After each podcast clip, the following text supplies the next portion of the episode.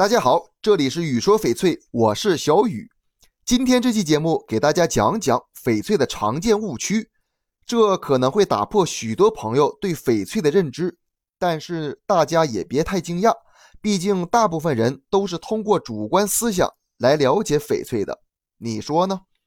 第一，翡翠的年代越久远，翡翠越珍贵。许多朋友在接触翡翠的时候，都会被这些字眼吸引。古董翡翠、满清翡翠、珍藏了几百年的翡翠，大家主观的意识就会认为收藏年代久远的翡翠更加有价值，越老越有味道。其实并不是这样的。翡翠在清朝慢慢的成为一种首饰品，被许多皇家贵族拥有。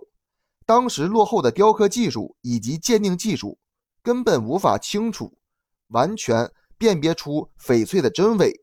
除非是有证可考的皇家珍藏品，但这些珍藏品的价格可不是随随便便就能够消化的。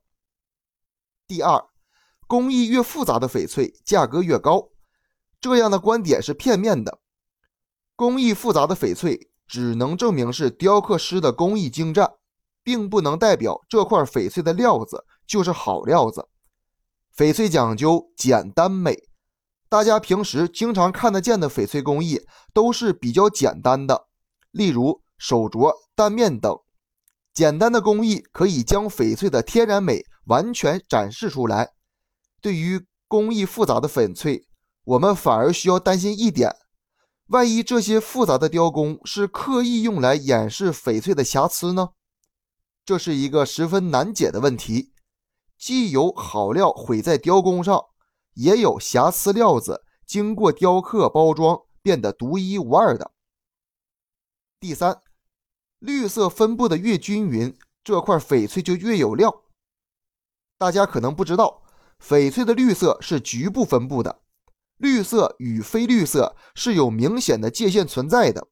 只要是 A 货翡翠，多多少少都会有一点瑕疵，这是天然的象征。绝对完美的 A 货翡翠不是没有。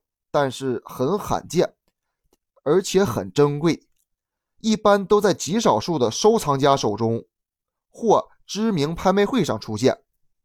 如果你遇到的翡翠颜色非常均匀，价格又十分便宜，那就有很很有可能遇到的染色翡翠。第四，绿色的翡翠才是正宗的翡翠。可能大家第一眼见到绿色翡翠。就会习惯性的认为，只有绿色的翡翠才叫翡翠，其他颜色的翡翠不是正宗的翡翠。其实不是的，红翡、紫罗兰或春带彩翡翠同样也是非常珍贵稀有的。其实翡翠只要种、水、色俱佳，就是优质翡翠。第五，翡翠的绿色越浓，价格越高。翡翠的浓度是有一个区间的，一般来说。翡翠浓度在百分之七十到百分之八十之间是最合适的，而翡翠的饱和度在这个区间时，通透性是最好的。影响翡翠浓度多少的因素有三个，分别是翡翠的厚度、结构和光线。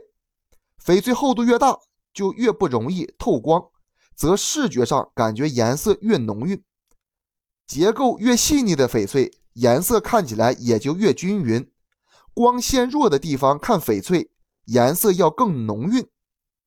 不知道大家看完这些对翡翠的误解之后有什么想法？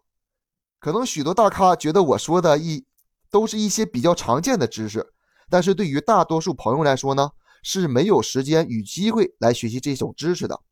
这期节目就给大家讲到这里了，喜欢我的可以下方关注，咱们下期节目见。